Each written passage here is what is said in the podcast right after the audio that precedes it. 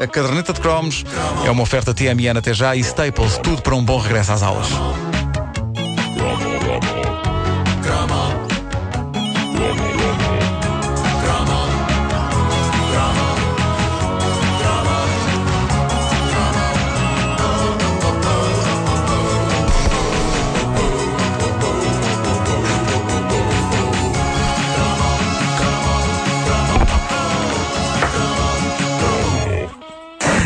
Era longe, muito longe do simplex, o IVA entrou nas nossas vidas. Corria o ano de 1986, eu tinha 15 anos, não podia estar mais nas tintas para isso na altura, mas eh, a verdade é que, e vocês devem lembrar-se disto, mesmo para um jovem que não se podia estar mais nas tintas para isso, na altura o IVA entrava-nos pelos olhos dentro, cortesia de uma quantidade insana de especiais televisivos espalhados pelo meio da publicidade da televisão e que eh, davam ao espectador valentes em sabor delas sobre o que era, afinal, o imposto sobre o valor acrescentado. E sempre que o ecrã azul com o sinuoso logotipo amarelo do IVA surgia nos nossos ecrãs, nós sabíamos que vinha aí estucha valente. E agora que eu pude rever alguns desses mini especiais informativos, graças ao YouTube e ao trabalho dos responsáveis do canal Lusitânia TV, eu posso afirmar que aquilo foi seguramente das coisas mais inacreditavelmente chatas e não apelativas que a televisão portuguesa transmitiu em toda a sua história. Não sei se vocês se lembram daquilo.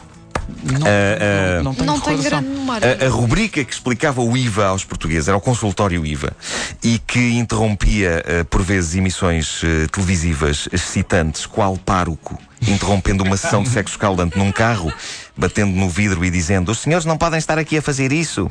Eh, esta rubrica chegava a dar a volta toda e a ser ousada de tão chata. Era como se tivesse havido um comitê que se reuniu e pensou: Pessoal, vamos tornar isto na coisa mais maçadora, mais desinteressante que os portugueses já viram em toda a sua vida. Aquilo era apresentado por uma seleção das pessoas menos sexy que já agraciaram os ecrãs eh, da televisão portuguesa. Eram técnicos de contas, pessoas de organizações como a Confederação do Comércio Português. E reparem que eu não estou a generalizar isto, não estou a dizer que todas essas pessoas eh, não são sexy. Eu admito que haja contabilistas que sejam verdadeiros lobos e lobas na cama. O que, que imagem! O que eu estou a dizer é que, para os especiais informativos sobre o IVA que passavam pelo meio das emissões da RTP em 86, foram selecionadas as pessoas mais incrivelmente desprovidas de interesse. O que é péssimo, porque já bastava a chatice do tema. Ninguém gosta de impostos, por isso, epá, ponham miúdas giras e para as senhoras rapazes garbosos a explicar como funciona o IVA. Mas não, e veja-se o caso do senhor que vamos ouvir a seguir. Fato preto, óculos de massa, cabelo com risco ao lado, total incapacidade para olhar para a câmara, mantendo-se todo o tempo com a cabeça virada para baixo, para os papéis que tem à frente.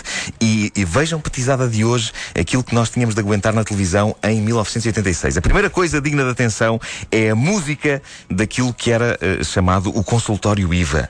É capaz de ter sido a coisa mais ousada deste espaço. Isto era o tema musical da rubrica sobre o imposto sobre o valor acrescentado. Cá está. Único esforço nítido para tornar a informação sobre o IVA com o seu quê de agradável. Pífaros e pianadas bucólicas no início. Ainda se, fosse, ainda se fosse o consultório da IVA. Olha, Continuamos a receber muitas dúvidas sobre a marcação de preços pelo retalhista. Já tínhamos visto que a remarcação de preços das mercadorias que já tinham suportado IT deve ser feita começando por retirar o IT do preço antigo. Vamos, pois, neste exemplo, retirar os 170 escudos de IT. Para os exemplos que se seguem, vamos centrar a nossa atenção no preço de aquisição de mil escudos, sem perder de vista o lucro de 234 escudos, ou seja, Epá, 20%. acreditem se quiserem, mas enquanto o homem fala, há esquemas e contas escritas em folhas de papel a marcador aparecendo na imagem, com uma pessoa encarregada de ir puxando cada folha para mostrar a folha seguinte. Eu perdi-me em retalhista. Eu mas em 1986 já se faziam coisas em computador, mas o Ministério das Finanças queria aparentemente mostrar austeridade. Parece-me óbvio que o maior investimento que eles fizeram aqui foi em encontrar uma pessoa que tivesse uma letra certinha para escrever toda aquela informação nas folhas. Com margem fixadas, margem Continua. fixadas administrativamente. Epá, eu imagino dois tipos num bar de volta de uma miúda. É pá, miúda, sabes que eu trabalho em televisão. Eu sou o tipo que vira as páginas do bloco, no consultório IVA. E está outro que diz: e, e eu sou o que escreve as contas nas páginas. E era este que tinha sucesso com elas, porque aquela letra, uh, as miúdas ficavam doidas. Ele sacava do marcador, elas despiam-se. Bom, uh, isto arrastava-se ao longo de vários minutos em que não só o espectador ficava perdido, como em muitos casos parecia que o próprio especialista em finanças, encarregado de explicar os meandros do IVA ao povo, ficava completa e irremediavelmente perdido na sua própria explicação. Quando podia ser tão simples e tão eficaz fazer publicidade institucional ao imposto sobre o valor acrescentado e explicá-lo ao público? Era só perceber em 86 como se podia ser mais apelativo. E basta começar por olhar para os êxitos musicais mais quentes daquele ano. É escolher um e depois é encontrar frases simples e apelativas para explicar às pessoas e ditas de uma forma sensual. Seria esta a minha proposta para um incrível filme informativo sobre o IVA, quando ele apareceu em 1986.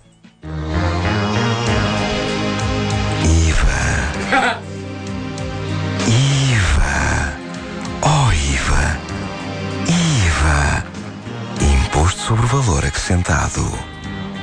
IVA. Está tudo. E pronto, parece-me o essencial. O essencial para as pessoas perceberem a coisa. Só isto. Queria experimentar outra coisa. Epá, a, a, a, Patrícia Pereira, nossa produtora, uh, deu-me uma ideia incrível. Experimenta, se calhar eu acho que isso já melhora a coisa. Põe outra vez o, o, o consultório IVA Ok? E quando o senhor começar a falar, põe essa música. Ah, achas que põe, melhor? Põe, põe o Take My Breath Away. Sim, tu achas? Eu acho que sim. Continuamos a receber muitas dúvidas sobre a marcação de preços pelo retalhista. Epá, é outra coisa. Visto que a remarcação de preços das mercadorias que já tinham suportado IT deve ser feita começando por É diferente. retirar o IT do preço antigo. Vamos, pois, neste exemplo, retirar os Ninguém está eu a acho ouvir o que o senhor está a dizer, mas pronto. Exato, exato. Eu acho que é belíssimo, belíssimo. Com esta banda sonora é certo que este senhor, quando entrar no bar, bem, nem tem que fazer nada. É que nem tem que fazer nada, é logo. A caderneta de cromos de regresso às manhãs da comercial numa oferta TMN até já e Staples, tudo para um bom regresso às aulas.